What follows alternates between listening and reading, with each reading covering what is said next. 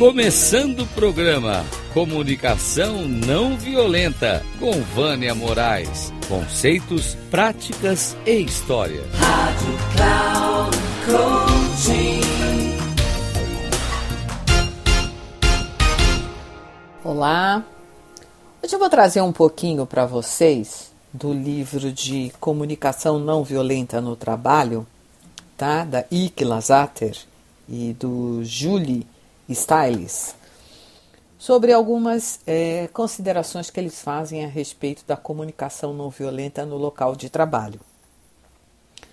Você pode estar sentindo alguma apreensão sobre o uso da comunicação não violenta no trabalho. Talvez imagine que os colegas de trabalho responderão negativamente se você tentar introduzir uma nova maneira de se comunicar.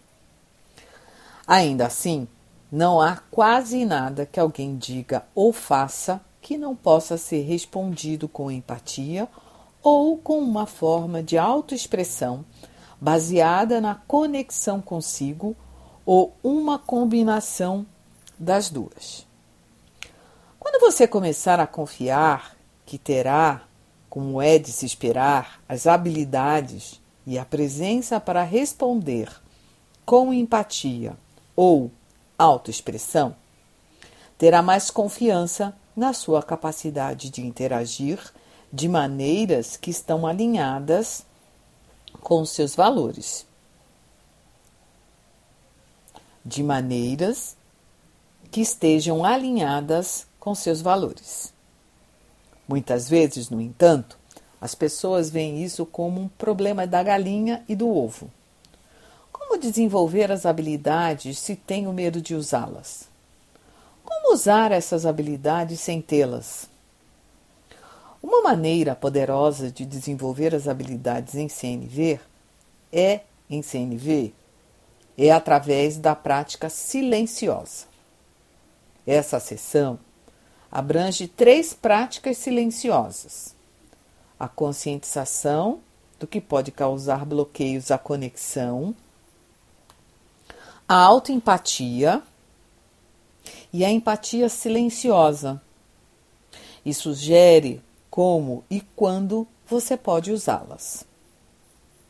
Há vários benefícios atrelados à prática silenciosa da CNV. Você pode praticar de maneiras que provavelmente não serão percebidas pelos demais em seu lugar de trabalho podem praticar e desenvolver suas habilidades de autoempatia e empatia silenciosa até se sentir mais confiante para experimentar as habilidades de empatia em voz alta e autoexpressão.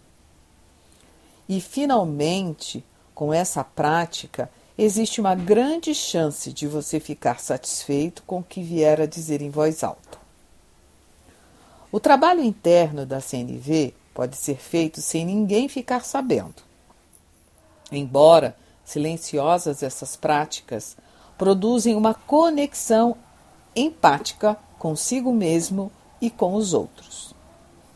Quando conectado dessa maneira, você será uma pessoa diferente e será mais provável que você desfrute o seu comportamento, que você desfrute o seu comportamento. Ademais, isso influenciará o conteúdo e a forma do que você diz, mesmo que ainda não tenha pretendido usar a CNV em voz alta.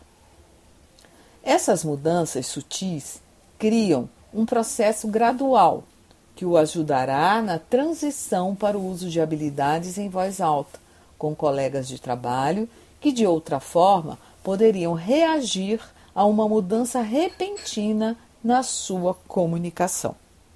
Um grande abraço, Vânia Moraes Troiano.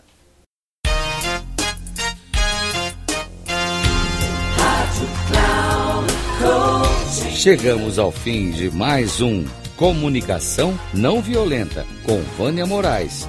Conceitos, práticas e histórias. Rádio Cloud Coaching.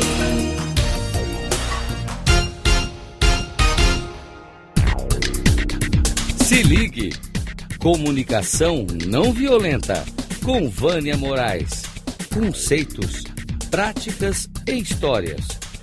Você ouve sempre às quartas-feiras, às 11 da manhã, com reprise na quinta, às 15 horas e na sexta, às 18 horas, aqui na Rádio Cloud Coaching.